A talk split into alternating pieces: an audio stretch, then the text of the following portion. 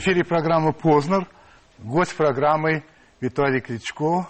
Добрый вечер. Добрый вечер. Представляю вам Виталия Кличко, но это вы не нуждаетесь в этом представлении. Чемпион мира в супертяжелом весе по версии WBC.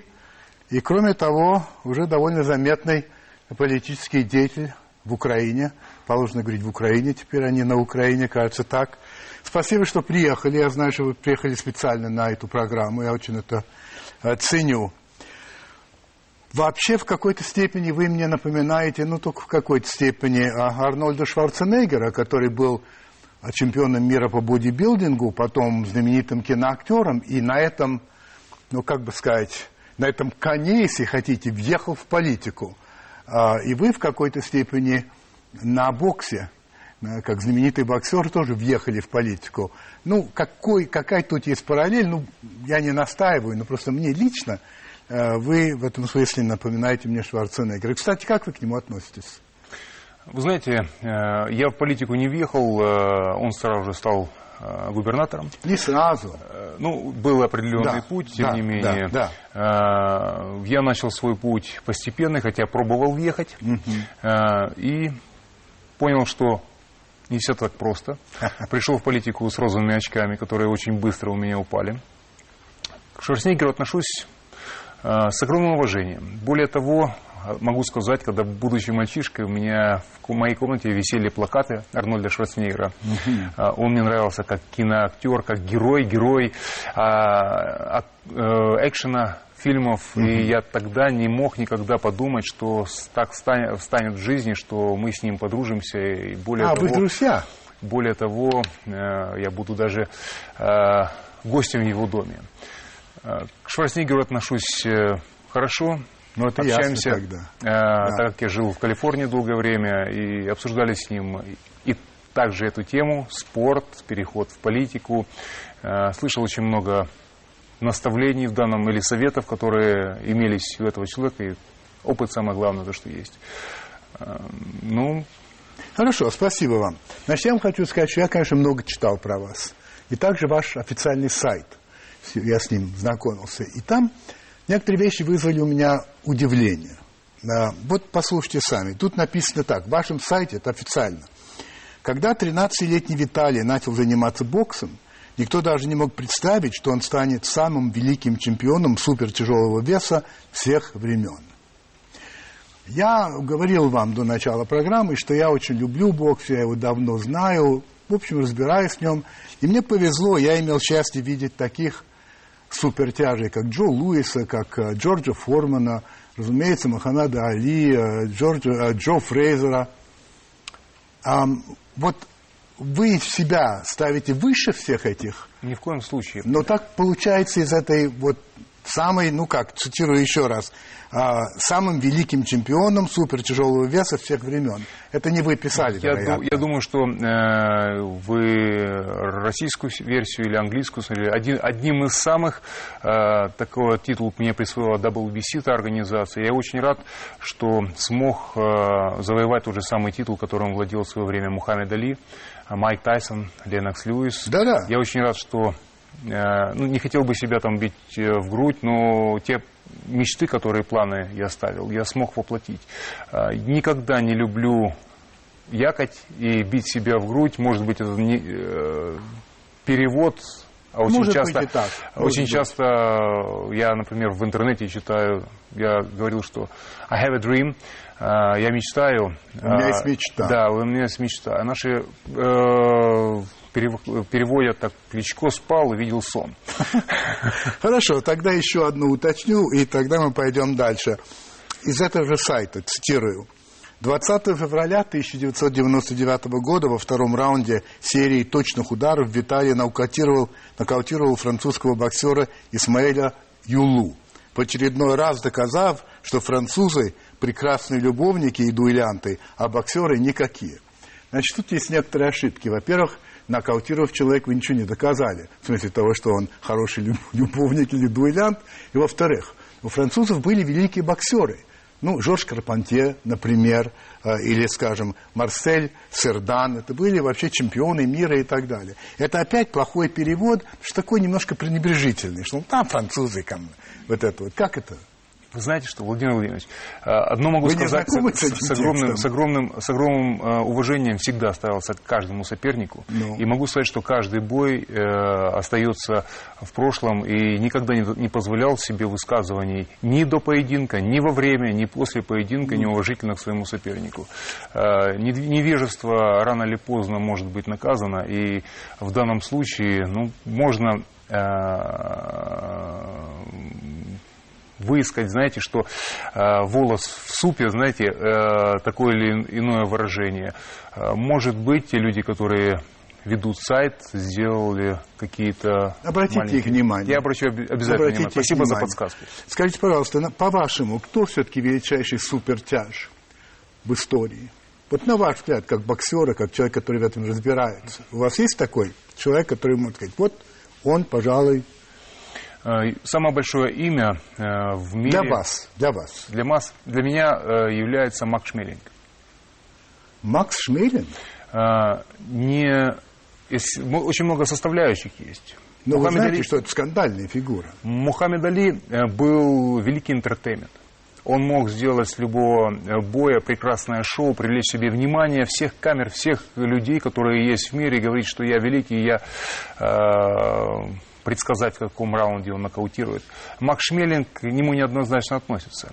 А, действительно скандальная персона. Но тот человек, который прожил очень непростую жизнь, который шел по прямой линии, несмотря на те вызовы, которые бросала ему судьба. Гитлера, который пытался использовать его как Ну, флаг. не только пытался, но использовал его. Все-таки, Виталий, давайте вспомним в первом бою с Джо Луисом, который тогда еще не был чемпионом мира, он его практически нокаутировал, ударив после гонга. И это всем уже теперь известно, это было показано а, в, в съемках документальных. А второй их матч, в первом же раунде, его Луис так уложил, а, сломал ему три ребра и так далее. Но после первой победы Гитлер лично поздравил Шмелинга с победой над Черномазом, победителя высшей расы, и он не отказался от этих, представ... от этих поздравлений. И меня, он, вас, меня интересует ваша оценка как боксера, не как человека. Вы только что дали ему оценку как человеку, я хотел бы с вам апеллировать. Да, ну. Э, Макс Шмелинг э, действительно тогда в Германии нацисты пришли к власти, и Гитлер был их э, лидером, и в данном случае, когда лидер э, поздравляет, ну, было бы глупо убегать или прятаться. Но свое отношение к нацизму он высказал, этим э, поплатился. Поплатился тем, что прятал евреев, пересылал их, помогал им уезжать из страны, против народного героя, которого любила вся Германия все годы, э, Гитлер не мог, он не мог его бросить в застенки концлагеря, он не мог его расстрелять, он просто его послал в пекло, на фронт, в надежде на то, что там он погибнет. Э, Макс Шмелин прожил тяжелую жизнь, но... Одно и долгую довольно. И долгую я лично был с ним знаком. Э, прочитал его книгу, знаком с очень многими э, эпизодами. Э, тот эпизод, который вы сказали, что, оказывается, он нечестно победил да, Льюиса. Да, Льюиса, да. я не был очевидцем, но спекуляций очень много по этому поводу идет, как за, так и против. В, больше, в большинстве боксеры все-таки склоняются к тому, что это был честный поединок, иначе бы он не стал чемпионом мира. Все-таки я повторю вопрос. Значит, кого из тяжеловесов вы считаете лучшим боксером? Забудем человеческие качества. Именно Шугар, боксером. Шугар Рэй Ленард. Шугар Рэй Ленард. Спасибо. Вот он был, правда, не тяжелый вес. Он был не тяжелый да, вес, но это тот человек, который, боксер, который да. показывал действительно высший класс да. в квадрате ринга. А в 2005 году вы заявили о завершении спортивной карьеры. А потом в 2008 году вы вернулись все-таки. Почему? Э, тяжелый этап жизни, когда я боксировал не против своих соперников, я боролся со своим телом. Одна травма э, переходила в другую. Вы знаете, был какой-то этап, черная полоса, э, когда э, я уже несколько раз откладывал поединок, и Федерация мирового бокса сказала, либо у тебя есть последний шанс отстоять титул, либо титул будет вакантным, то есть титул тебя заберут. Я не стал дожидаться того момента, пока у меня заберут титул, и сказал, что огромное спасибо Федерации, огромное спасибо боксерам. Я не хочу блокировать тяжелый вес, и поэтому я принимаю решение уйти из бокса. Угу. В знак уважения за такое решение мне дали а, а, звание Emeritus Champion. Чемпион в Почетный, я Почет, бы сказал. Почетный да. чемпион. Да, почетный чемпион. Да. Такой почетный чемпион, э, который не проиграл своего титула, не проиграл боя, имеет возможность вернуться в ринг в любой момент, когда он захочет. Этим случаем, э, этим возможностью я воспользовался несколько лет позже, э, когда все-таки залечил те травмы, которые mm. были у меня. Понятно. 4 ноября этого года в советском спорте я увидел статью, которая неприятно меня поразила. Я не знаю, наверное, вы с ней знакомы. Это статья, это мнение нейрохирурга израильского. Знаете, о чем я говорю уже, да? Вы улыбаетесь. Я не буду ее читать целиком. У меня, в общем, но он говорит, в принципе, вот что. Что вам пора уйти в 40 лет, что для вас опасно продолжать быть на ринге, что э, количество ударов, которые получает боксер, в конце концов, это сказывается и на речи, и на рефлексах, а, и на движениях, и что он, наблюдая за вами, и вот это я, пожалуй, что а, просто прочитаю, чтобы завершить, значит, э, он говорит, что речь идет в первую очередь о частых проявлениях амнезии, то есть потери памяти, Агрессии. характеризующихся спутанностью сознания, замедлениями, нарушением моторной функции, которые могут быть предвестниками прогрессирующей энцефалопатии. Это хорошо видно и зрителю. Посмотрите, как зачастую говорят боксеры по телевизору. Замедление речи, несвязанные слова и предложения, часто откровенные языковые ляпы. Но пока что у нас с вами этого не произошло. Но а, он не враг вам, это явно, этот человек. У вас нет опасений, что, может быть, он в чем-то прав? Одно могу сказать. Чем, э, когда я начал заниматься политикой, и я очень много узнал о себе. А, зная то, что мой отец э, был э, военным атташе, дипломатом, я читал средства массовой информации, которые распространялись очень якобы правдоподобных источников, что он занимался контрабандным посла... пересыланием наркотиков, оружия и так далее. А, очень много узнал о себе интересного, узнал о своей семье. Сейчас приближаются выборы на Украине. А, буквально через 10 э, месяцев начнутся новые выборы. В преддверии этих выборов я начинаю снова читать информацию, очень грамотно запакованную в отношении меня, в отношении моей семьи, которая мне предъявить ничего не могут, а направлена на одно – разрушение имиджа. А, что якобы Кличко не в состоянии Э, не в том, даже в, э, не заниматься политикой, он не в состоянии связать э, пару слов, и более того, это скроет за собой еще дополнительную агрессию, дополнительные опасности.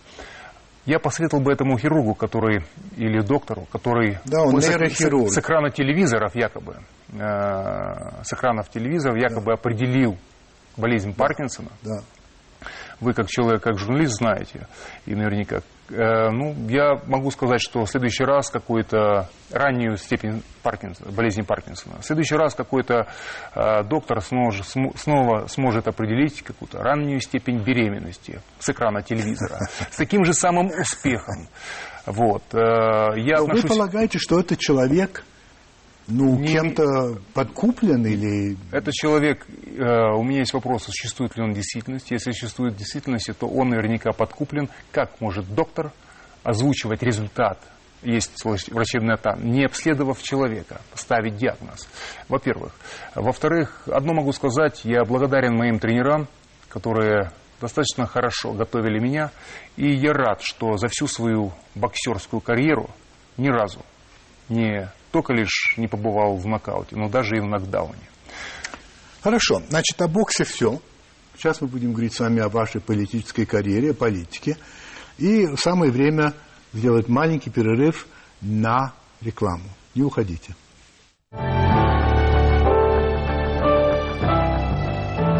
Итак, о политике. Значит, в 2005 году вы объявили о своем уходе, как мы уже говорили, и сказали примерно так. Не примерно, а цитирую. Никто не знает, что будет завтра. Я не собираюсь сходить к цыганкам и просить предсказать, предсказать будущее. После ухода из спорта стану заниматься тем, что мне нравится. Чем именно, не знаю пока даже сам. Но буквально в этом же году вы начали свою политическую карьеру. То есть вы баллотировались, попытки баллотироваться в Верховную Раду. Вопрос у меня вот какой. Это что, внезапно такое пришло решение? Раз вы говорили тогда, что я сам не знаю, и потом раз... Владимир Владимирович, э, дело в том, что многие э, источники информации, я иногда очень сам удивляюсь, когда читаю в интернете или в газетах э, слова от первого лица от себя и читаю, получаю новости сам про себя. Так. Думаю, ой, как здорово. Э, бегать по каждому изданию и искать правду или журить кого-то и говорить, ай яй что же сделал, если там ничего такого э, нет чересчур э, идущего в разрез, я... То есть вы хотите сказать, что вот я... эта вот цитата, взятая нами из, из собеседника, она вам не принадлежит. Я всегда знал, что я буду делать, по крайней мере, ставил перед собой ближние и дальние цели. По крайней мере, о том, что я не знаю, чем я буду заниматься, это э, из ваших слов. Это говорите, не из моих слов. Ну, из тех слов, э, да. из тех слов, которые вы я озвучили, оно, оно возникает, знаете, такое впечатление, как будто вот Виталию Э, нечем было заняться, и вот он решил пойти в политику. Но уход из спорта был неожиданным все-таки для вас. Вы не, это же не то, что... А, а, ну, я понимаю, что вы думали об этом из-за травм и так далее, а, но все-таки вы не, вы не думали, что так это произойдет.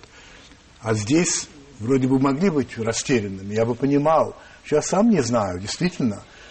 А вы, оказывается, знали на самом деле, да? Что вы а. будете, что вы пойдете в политику. От вчерашнего дня зависит день сегодняшний. И сегодня мы строим планы, зависит завтра, что будет завтра.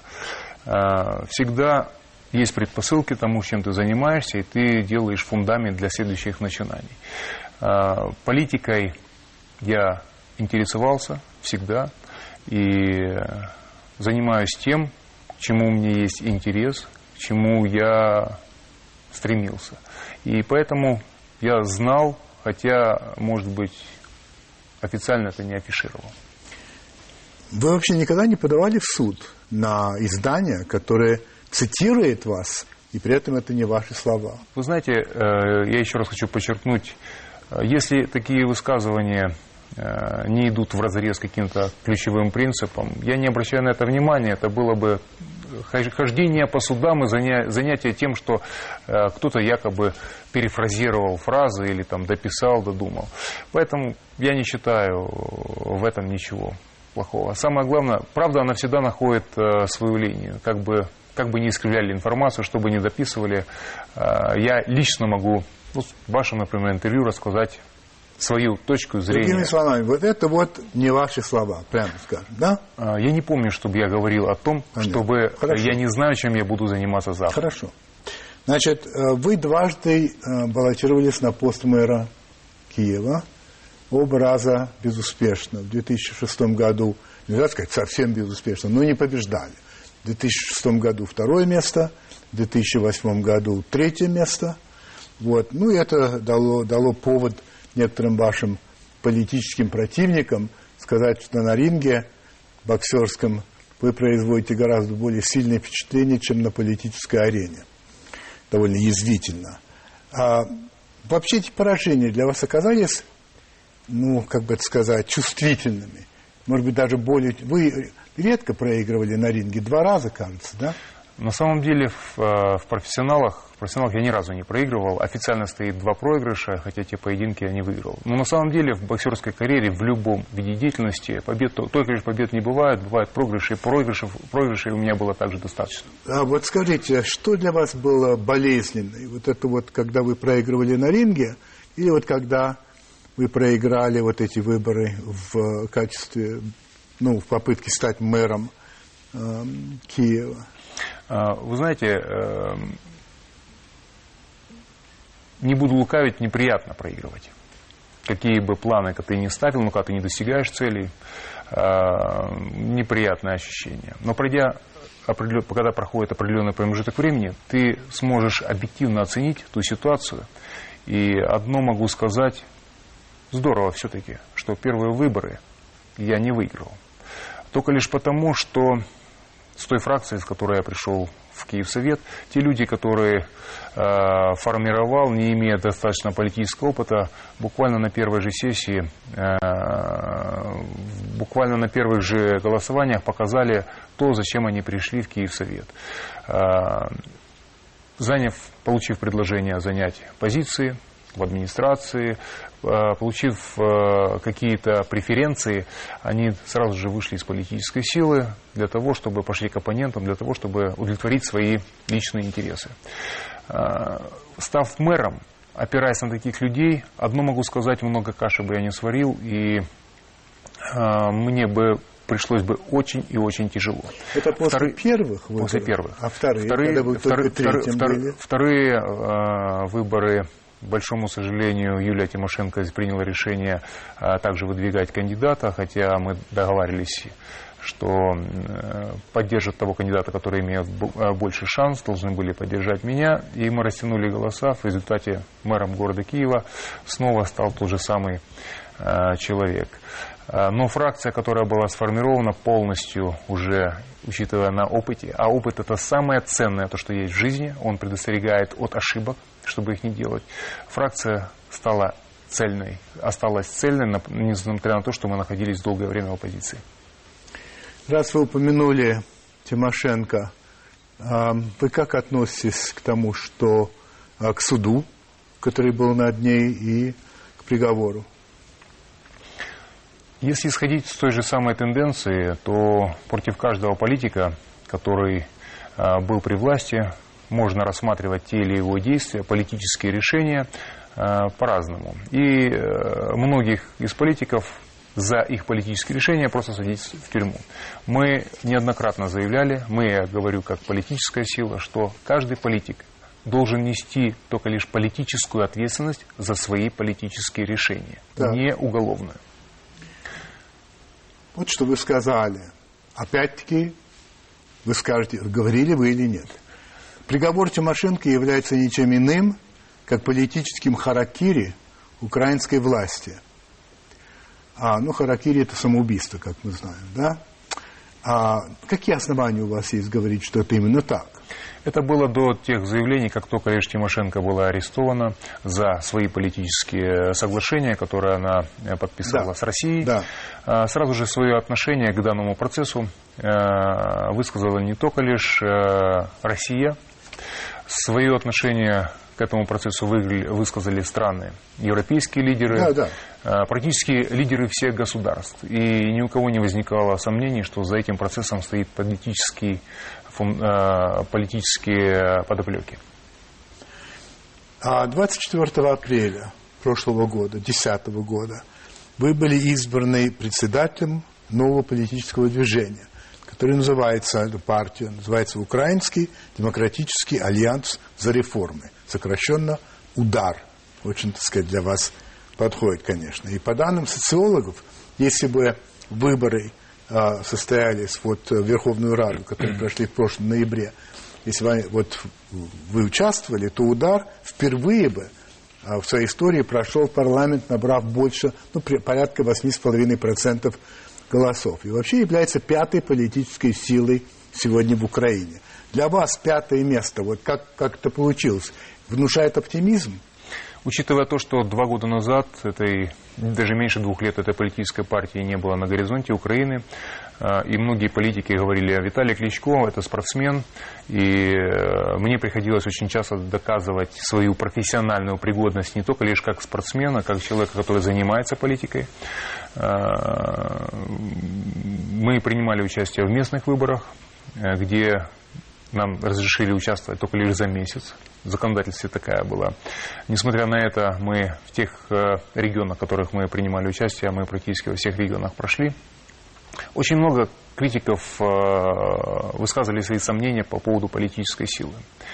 А, на сегодняшний день у нас самая лучшая динамика развития. Угу. Если мы сохраним ту же самую динамику до выборов ноября следующего года, 2012 года, то у нас есть все шансы стать как минимум третьей силой, как максимум второй силой, политической силой, политической партии в Украине, э, которую поддерживает население Украины. Кстати, ви свободно говорите на українському? Знаєте що, можу спілкуватися вільно українською мовою, але завжди українська була другою мовою, завжди розмовляв виключно російською. Переводить нужно?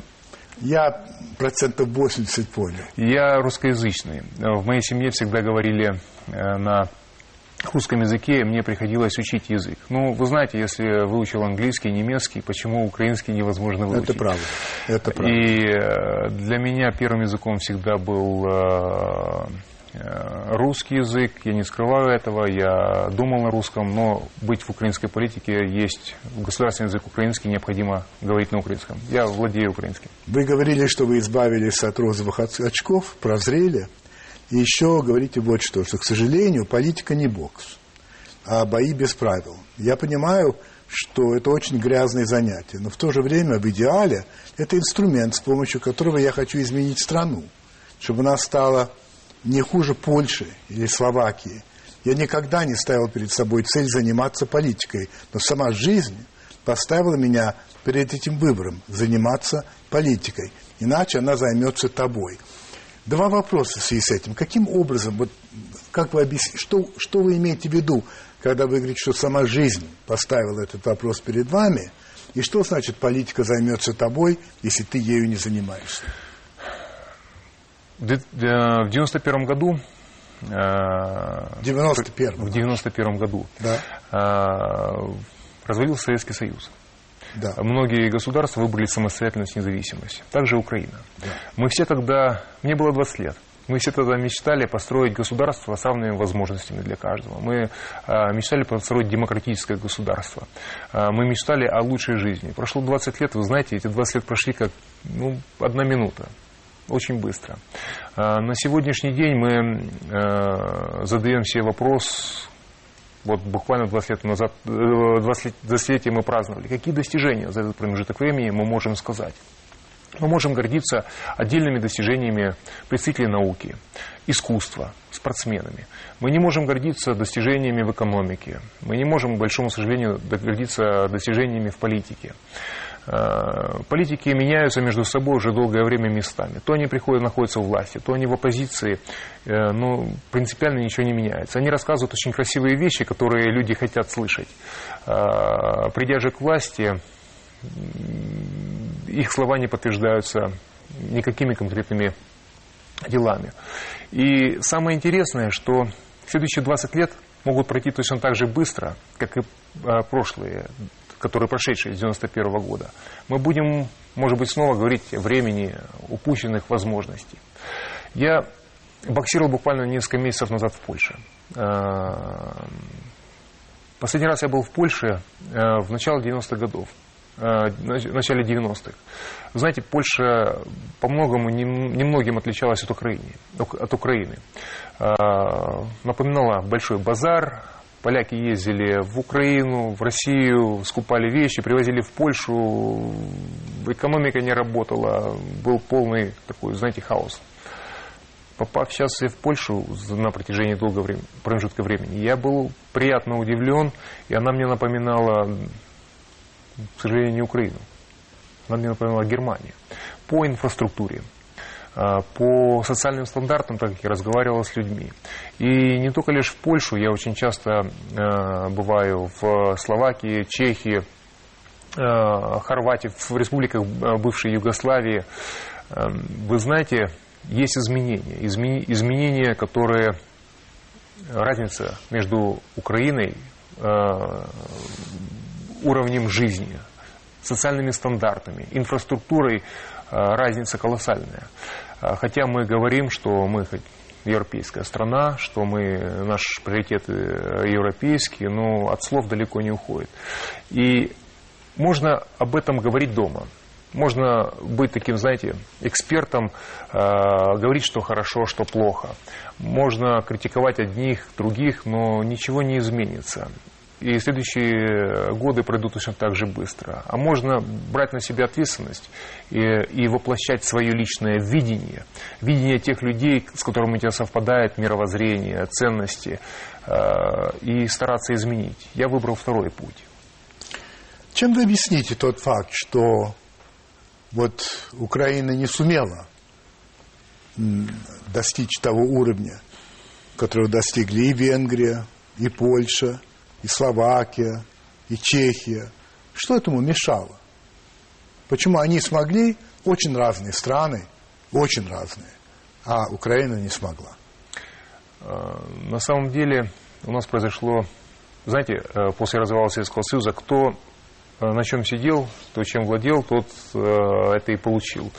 Э, большие предприятия, ключевые предприятия Украины оказались в частных руках.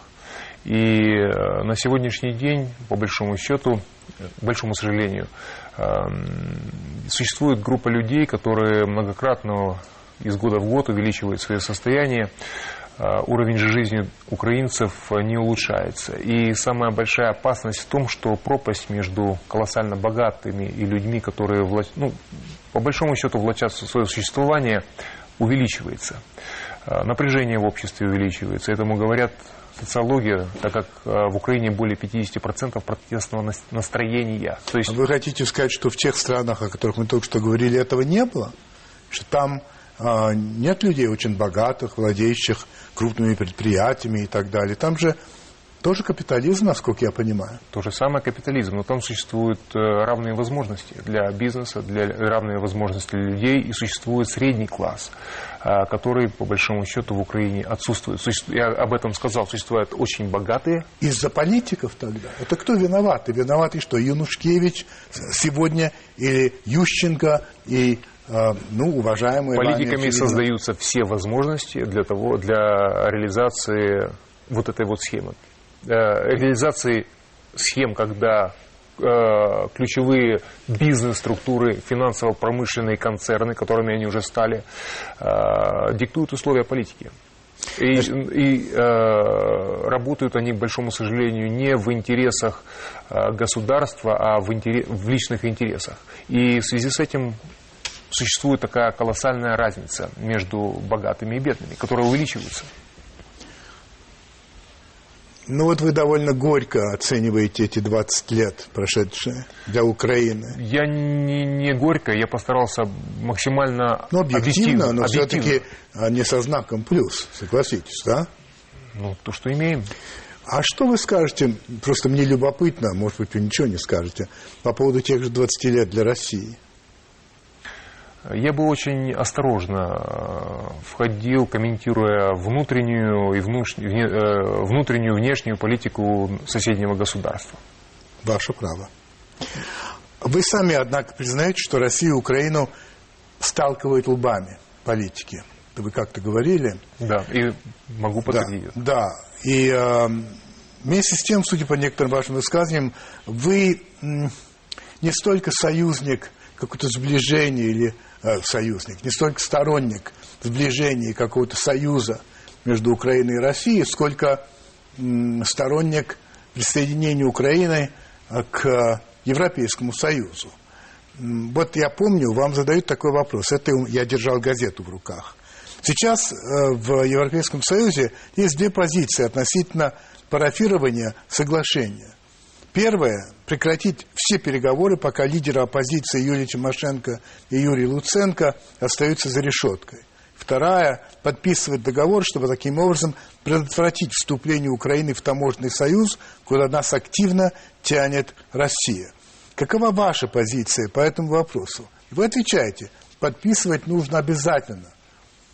Значит, можно ли сказать так, что если Виталий Кличко должен решить вопрос – ему поручается решить вопрос, союз с Россией или вступление в Европейский Союз. То, что и то, и другое вместе, как вы понимаете, не получается.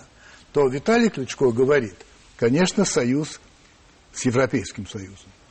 Мы, э, вы знаете, вот вы раскрашиваете все в белые и черные тона. Да. Во-первых, напряжение, э, напряжение между Украиной и Россией на уровне человеческого общения абсолютно отсутствует. Так. Э, как в Украине, создается такой, знаете, орел, что вот э, россиянин, приехав э, в Киев, хорошо, не в Киев, во Львов или еще э, во Львов, да. Во Львов. Да, да. Вот, будет себя чувствовать там москалем, москалем за которым да. там будут гоняться националисты и, и требовать от него как минимум говорить э, на украинском, как максимум убраться с их территории. Это все надумано. Так. Эм, во-первых. И вот эта вот э, карта разыгрывается противостояние Украины на этом уровне и России. Противостояния нет, и это говорит о том, что очень язык, э, языковой вопрос надуман. Одно могу сказать, что э, большая часть населения в Украине говорит на русском языке, большая, часть газет, большая часть газет в Украине выходит на русском, на русском языке, языке или как минимум на двух языках. Э, приезжают огромное, не приезжают, огромное количество театров э, русскоязычные, подавляющее большинство. Фильмы, которые, российские фильмы идут в кинотеатрах на русском языке.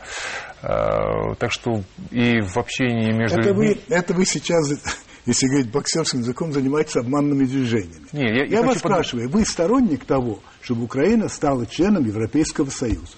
Я сторонник того, чтобы Украина стала членом Европейского Союза. А? Да. При этом не став, очевидно, членом таможенного союза с Россией. Ну, невозможно сразу. Украина должна вести э, и выступать исключительно из своих интересов. Ее интересы, на ваш взгляд? И больше, большинство украинцев на сегодняшний день высказываются за союз с европейским, с, э, с евроинтеграцией. Так. И это такой же самый приоритет высказал президент Украины. Теперь скажите, а можете ли вы внятно и понятно для российского зрителя объяснить свою позицию, которая сводится к тому, в частности, чтобы приравнять ветеранов украинской повстанческой армии по льготам с ветеранами Великой Отечественной войны. Или вы так не считаете? Я читал, что вы говорили далее, что это очень м, деликатный вопрос, что к нему надо подходить очень взвешенно, но, тем не менее, считаете ли вы, что именно по этим льготам, больше ни по каким вещам, нужно приравнять ветеранов УПА с ветеранами Великой Отечественной войны? Э, вы дергаете за те же самые ниточки, за которые дергают украинские политики. Задаю которые... вопрос. Я сейчас объясню да, его. пожалуйста. Э, за которые дергают украинские политики, когда стараются ворошить прошлое, они начинают э, делать себе либо политические дивиденды, э, награждая людей, которые уже дав давно ушли в прошлое, там, одними медалями, наградами. Ющенко этим вот. занимался. Э, затем в, вытягивать вопрос э, награды или э, пенсии. Э, я считаю, что на сегодняшний день это глупостью поднимать эти вопросы, которые ведут к напряжению в украинском. Есть разные мнения в украинском обществе. Так. И мое личное мнение, эти вопросы не трогать. Нам нужно необходимо объединять вокруг ценностей и вокруг нашего будущего, строить будущего, а не копаться в нашем прошлом. А, и, к большому сожалению, копания в этом прошлом берутся те э, ключевые вещи, которые разъединяют Украину. И этот вопрос очень неоднозначно а, оценивается. Неоднозначно. А вами они как-то оцениваются, этот, этот вопрос? Или вообще вы ну, не имеете касательства к нему, и это опять вас неправильно цитируют. А, так э, вы процитировали меня, что данный вопрос очень тонко воспринимается, он вызывает напряжение. Согласен. Но и вот я, вы и, лично, и, лично. Лично. Да. Я, э, только лишь история даст объективную оценку этим действиям. УПА, только лишь история. Я, э, если мы начнем копаться э, сейчас в нашем прошлом, ничего хорошего из этого хорошего не выйдет, э, так как найдется огромное количество людей, которые будут высказываться за, высказываться против, и снова мы начнем играть на струнах напряжения, также в обществе. Вот, вы знаете, вот. мой, я это говорил в своей программе, я вам это скажу. Моя дочь любимая живет и работает в Германии. Уже 21 год. Она замужем за немцем а, мой внук Коля, немец, он родился в Берлине. Так вот, у них в школе постоянно, а, так сказать, занимается прошлым. постоянно объясняют им, что такое был Гитлер, что такое была нацистская партия, кто такие были эсэсовцы, что такое было гестапо, и почему за все отвечает немецкий народ, что меня потрясает, а не просто вот эти вот люди. Они это делают, потому что они понимают, что если не разобраться с прошлым, никакого будущего не будет, потому что оно будет все время возникать. А вы говорите, не надо трогать прошлое, потому что оно сложное, потому что оно задевает людей. Конечно, задевает. Знаете почему? Потому что больш, э, большая часть людей говорят, что данные УПА, они боролись э, не, они также боролись один промежуток времени и против фашизма, боролись также с Красной Армией, якобы э, они боролись, э, отстаивая интересы Украины. Как, на, как в Прибалтике некоторые латыши, эстонцы и так далее были в ССе и боролись, говорят, за независимость Латвии и Эстонии. Но они Од... были в осужденной организации я одно могу сказать, СС. Я одно могу сказать по этому поводу. Если человек одел форму СС, то, то есть четкое... Он окрасил себя в те цвета, которые он окрасил себя. И э, люди, которые э, есть очень много э, по этому поводу точек зрения. Я четко придерживаюсь позиции. Мой дед воевал. Э, у меня очень много а родственников. Папа? Отец не воевал, он э, родился в 47 году. И я четко понимаю, что те проявления или э, те люди, которые поддерживали нацистов, фашизм, вызывают только лишь негативные эмоции у меня лично, зная историю. И ни в коем случае таких людей не поддерживать, не защищать я никогда не делал и не собираюсь этого делать. Если вы уже так ребром ставите вопрос, что, я, ребром. Э, а что я, якобы мы...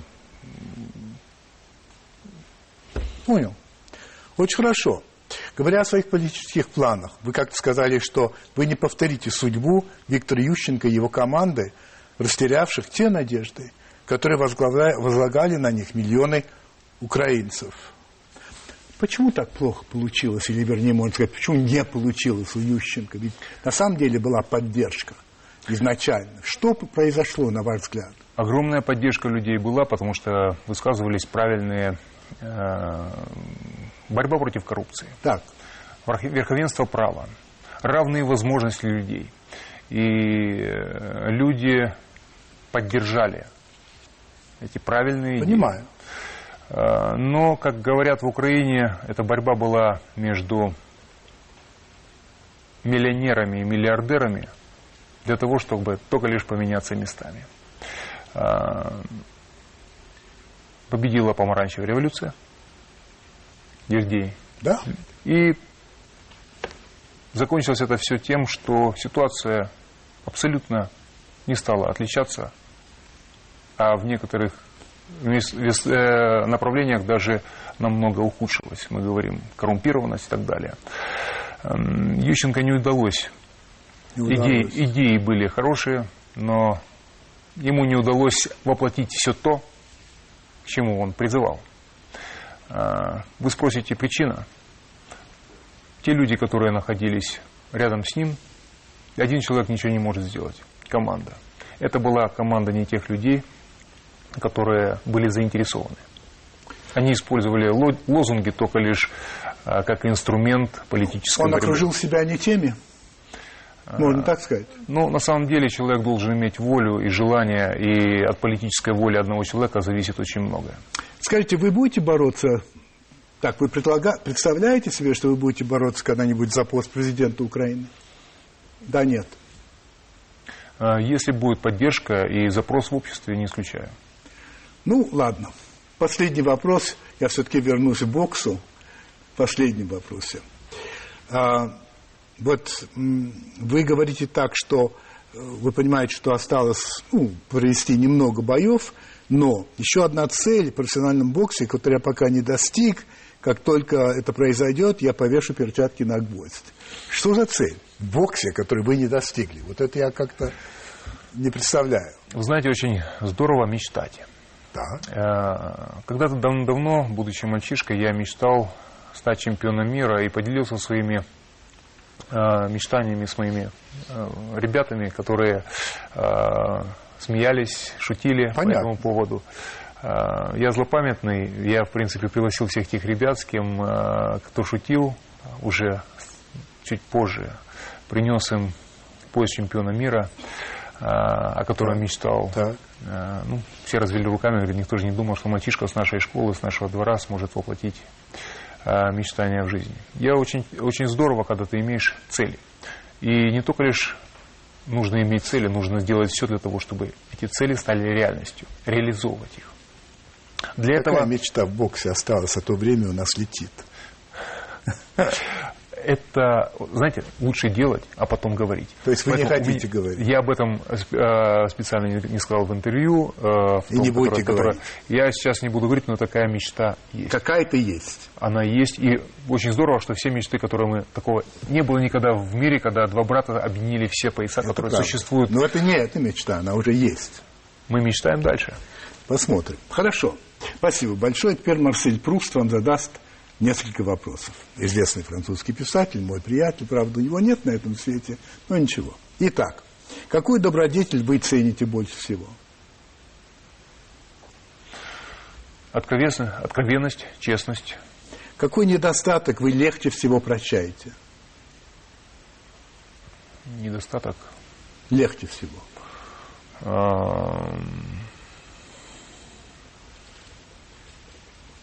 Наивность. Может быть.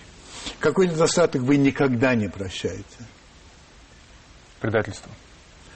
Бессмертие, если бы вам предложил дьявол, без каких-либо условий, вы бы согласились? Было бы скучно, наверное. Ваша главная слабость? Слабость. Удар слева? Нет. Я нет. шучу. Я... Слабость я не, не хочу говорить о своих слабостях, только лишь потому, что кто-то может ими воспользоваться. О чем вы больше всего сожалеете? Сожалею? Да. Ох, вопросы, конечно. А, я сожалею... Я не сожалею ни о чем. Ни о чем. Ваши любимые писатели, хотя бы трое, можете назвать? Булгаков. Так. А, Веллер. Так. А, Третий, какой любимый. Ну, писателей очень много, чтобы так. Ну, если нет, так и нет. Я думаю, Веллер очень будет гордиться, что он оказался я рядом очень, с Булгаковым. Я, его, я его очень люблю. Да, ну что ж. А какое качество более всего вы цените в женщине? Женственность. Чего больше всего боитесь? Страха. Оказавшись э, перед Богом, что вы ему скажете?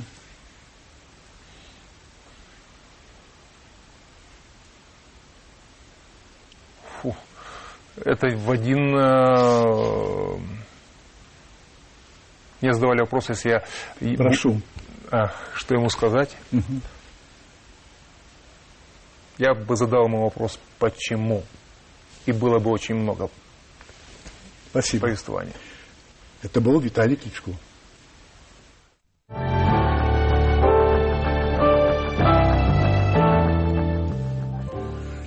Сегодня 12 декабря, День Конституции, поэтому нет ничего удивительного в том, что именно сегодня в российской газете опубликована статья председателя Конституционного суда Валерия Зорькина. Относясь с глубоким уважением к Валерию Дмитриевичу, я хотел бы сказать, что эта статья вызвала во мне ну как бы это сказать помягче, чувство протеста. По мнению господина Зорькина, те, кто активно обвиняют власть в фальсификациях на выборах 4 декабря, создают в стране ситуацию, чреватую, я цитирую, большой кровью. Глава КС э, приводит в качестве примера 1993 год.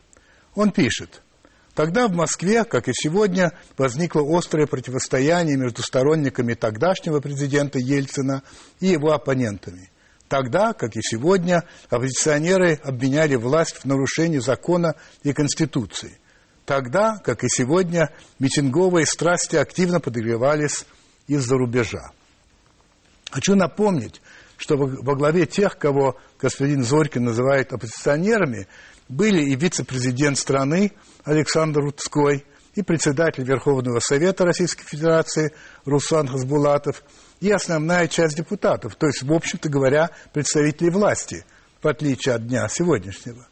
Хочу также напомнить, что Конституционный суд, председателем которого и был Валерий Дмитриевич, не раз и не два признавал действия президента Ельцина противоречащими Конституции, за что в конечном итоге господину Зорькину пришлось уйти с поста председателя, а потом и вовсе уйти из Конституционного суда, куда он вернулся только через 10 лет, в 2003 году. Наконец, если мне не изменяет память, никакого активного подогревания митинговых страстей из-за рубежа тогда не было. Но это так, контекст. Существо же вот какое. Господин Зорькин, знаток и любитель русской литературы, критикует Александра Сергеевича Грибоедова за то, что тот в горе от ума высмеивает Молчалина с его низким талантом умеренности.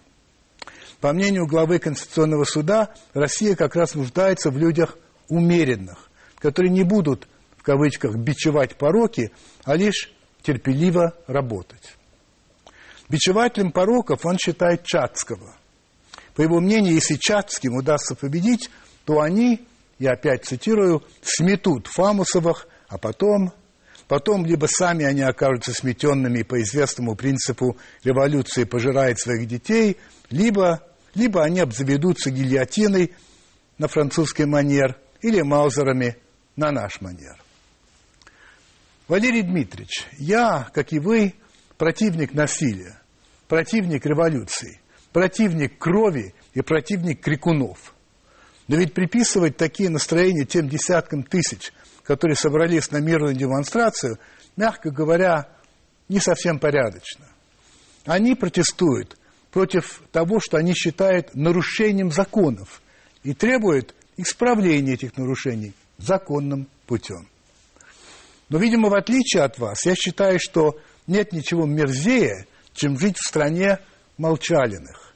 Если бы так случилось, я, как и Чацкий, воскликнул бы «Карету мне! Карету!» Удачи вам и приятных сновидений! Thank you.